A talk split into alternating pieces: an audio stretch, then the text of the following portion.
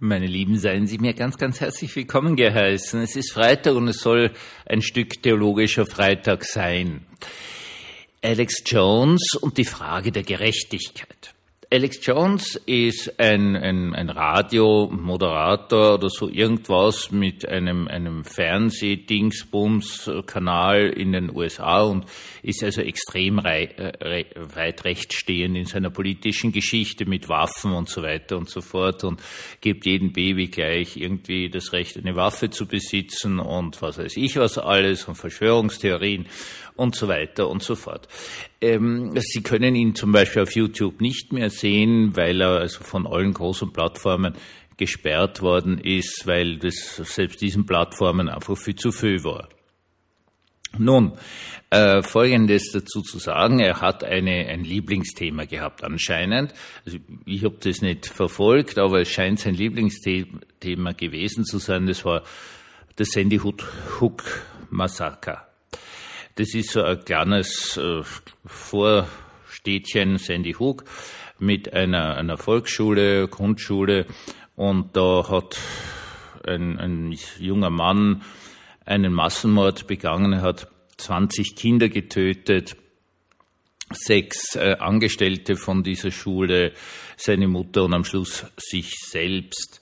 Das heißt, dass 28 Tote waren da. Und Alec Jones hat dann äh, sich da festgebissen auf das, das ist niemals passiert. Das ist nur ein, ein, ein so, so ein, ein, Fake News der Linken in den USA, die gegen die Waffen sind und so weiter und so fort. Und das hat er immer und immer und immer wieder behauptet. Und es ist alles schon relativ lang her. Und die Eltern, die ihre Kinder verloren haben oder einige von denen haben ihn dann verklagt. Es gibt einen ganz tollen Ausschnitt habe ich auf YouTube gesehen, über diesen Prozess, wo die Richterin etwas äh, ganz Tolles zu dem Alex Jones sagt. Nur weil sie glauben, etwas ist wahr, bedeutet das noch lange nicht, dass es wahr ist. Ähm, er hat auf gut Deutsch immer darauf äh, hingewiesen, also das war seine Überzeugung, dass das alles ein Fake ist und so weiter und so fort. Und das Spannende daran ist, wie der Alex Jones, die Richterin, der mit offenem Mund anstarrt, das, das ist offenkundig eine Idee, die hat er noch nie in seinem Leben gehört, dass etwas, was er glaubt, falsch sein kann. Nun gut, auf jeden Fall ist er zu einem sehr, sehr hohen äh, Schmerzensgeld verurteilt worden an die Eltern. Das war der erste Prozess. Ein zweiter Prozess, äh, das gibt ja x Prozesse gegen ihn, weil die Eltern teilweise irgendwo anders hingezogen sind danach, weil er ja auch äh, bewirkt hat durch seine Alex Jones, Alex Jones hat das bewirkt, dass die Eltern beschimpft worden sind, belästigt worden sind und so weiter und so fort, als Schauspieler, die nur von den Linken angestellt worden sind und so weiter und so fort.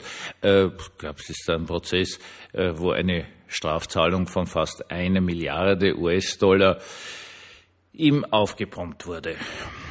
Und jetzt ist halt in den USA ein, eine große Frage, wird der Herr Alex Jones auch nur einen Dollar zahlen.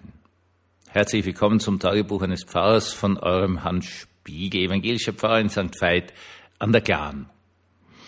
Nun, äh, mit dem Hand in Hand gehen des Internets und der Tatsache, dass sogar der kleine Hans Spiegel aus St. Veit an der Glan einen Podcast machen kann, den Sie offenkundig gerade hören, sonst täten Sie ihn ja nicht hören, geht natürlich eine ganz wilde Geschichte Hand in Hand, nämlich ja, falsche Darstellungen, erfundene Fakten, Behauptungen über irgendwen. Noch nicht Verleumdungen sehr oft, weil eine Verleumdung ist darüber definiert, dass man jemanden öffentlich wieder besseres Wissen eines Verbrechens bezichtigt. Also äh, das sind sehr, sehr schwierige Prozesse, weil sie erst einmal muss äh, ein Verbrechen äh, erfunden werden. Zweitens einmal muss man nachweisen, dass diese Person, die diese Behauptung aufgestellt hat, wieder besseres Wissen gehandelt hat. Eine sehr, sehr, sehr schwierige Sache. Deswegen gibt es, soweit ich mich informieren konnte, auch kaum Urteile in diese Richtung. Aber es ist völlig klar, es gibt ganz viele äh, immer wieder Widerrufe, die irgendwo publiziert werden in Zeitungen. Ganz weit hinten steht dann irgendwo irgendwas, dass äh, sich die Redaktion dafür entschuldigt, dass man so und so viel das und das gesagt hat, was einfach nicht richtig ist. Dann gibt es natürlich die Möglichkeit eines Schadensersatzes, das ist der Ruf- und Kreditschaden und so weiter und so fort.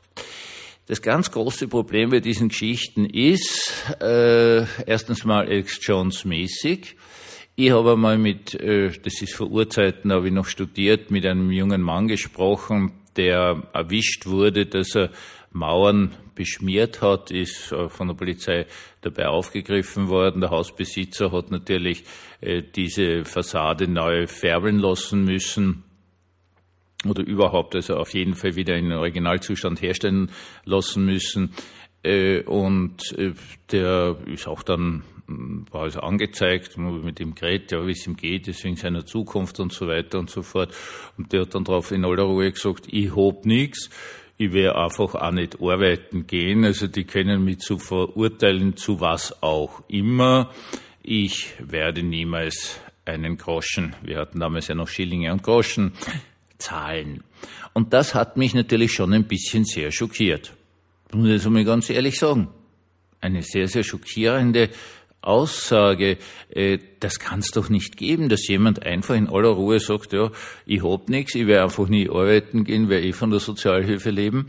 Das heißt auf gut Deutsch, ich kann eigentlich äh, solche Sachen machen, so viel ich will, weil es kann mir ja nichts passieren, es verändert ja nicht meine Lebenssituation.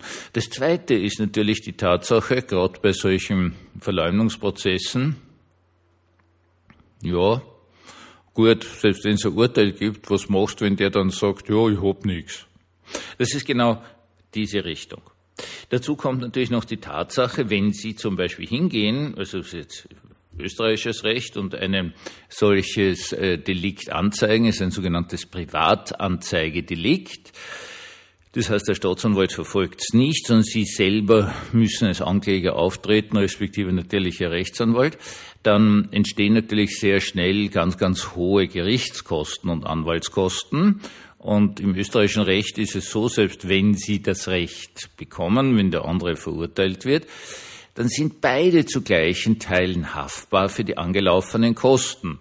Das heißt auf gut Deutsch, äh, wenn das Gegenüber dann dreimal nicht zu einer Sitzung erscheint, dann äh, kriegen Sie Ihr Urteil, das Sie haben wollen. Aber, und das ist das Orge dabei, Sie dürfen dann Ihren Rechtsanwalt sein, den Rechtsanwalt des Gegenübers und die Gerichtskosten. Wissen Sie jetzt, worauf ich hinaus will? Gerechtigkeit. Also das ist eine uralte Geschichte, ob Christen überhaupt Gerechtigkeit suchen sollen vor weltlichen Gerichten.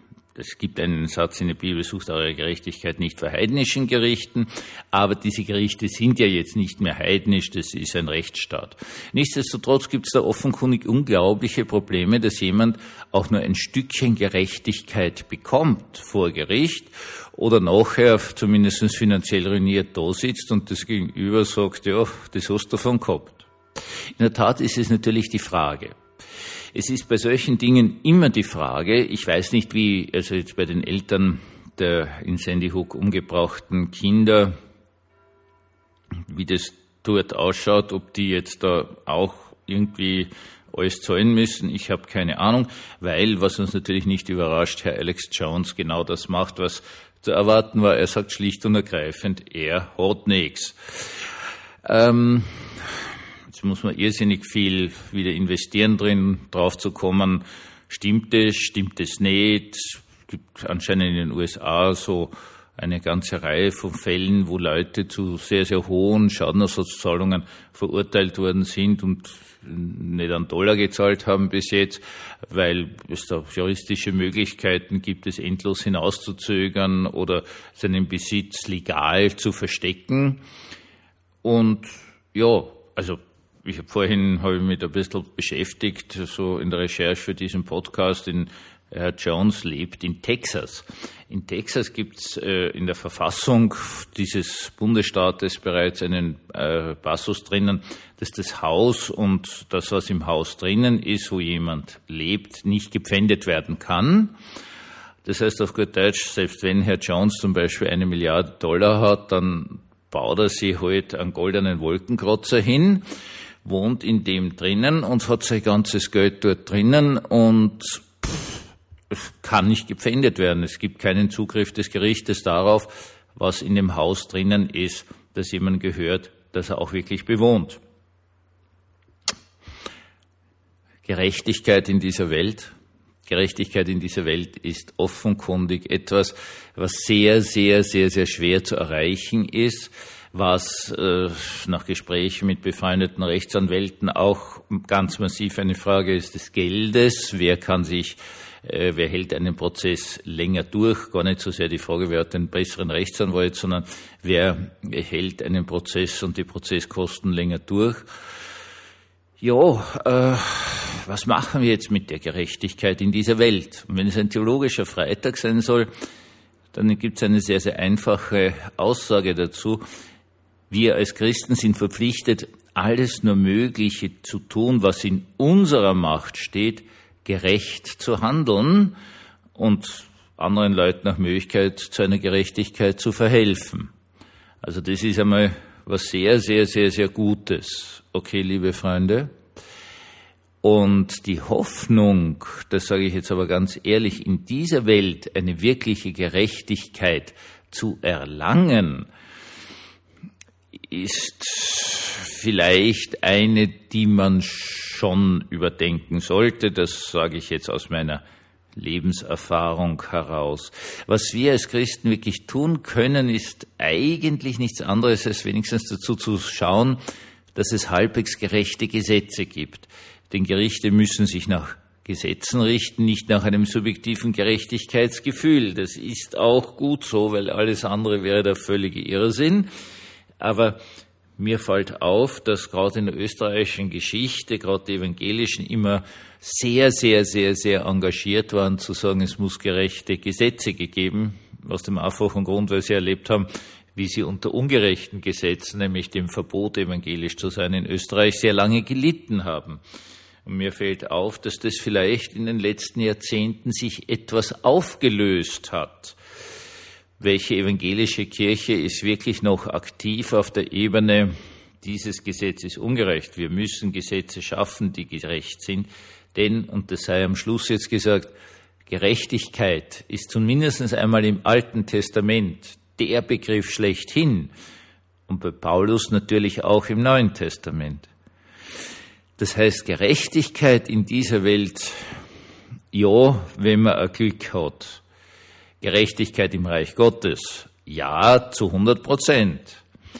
Und in der Zwischenzeit braucht diese Welt unser Engagement dafür, dass es vielleicht etwas gerechter zugeht. Einen gesegneten Abend uns allen.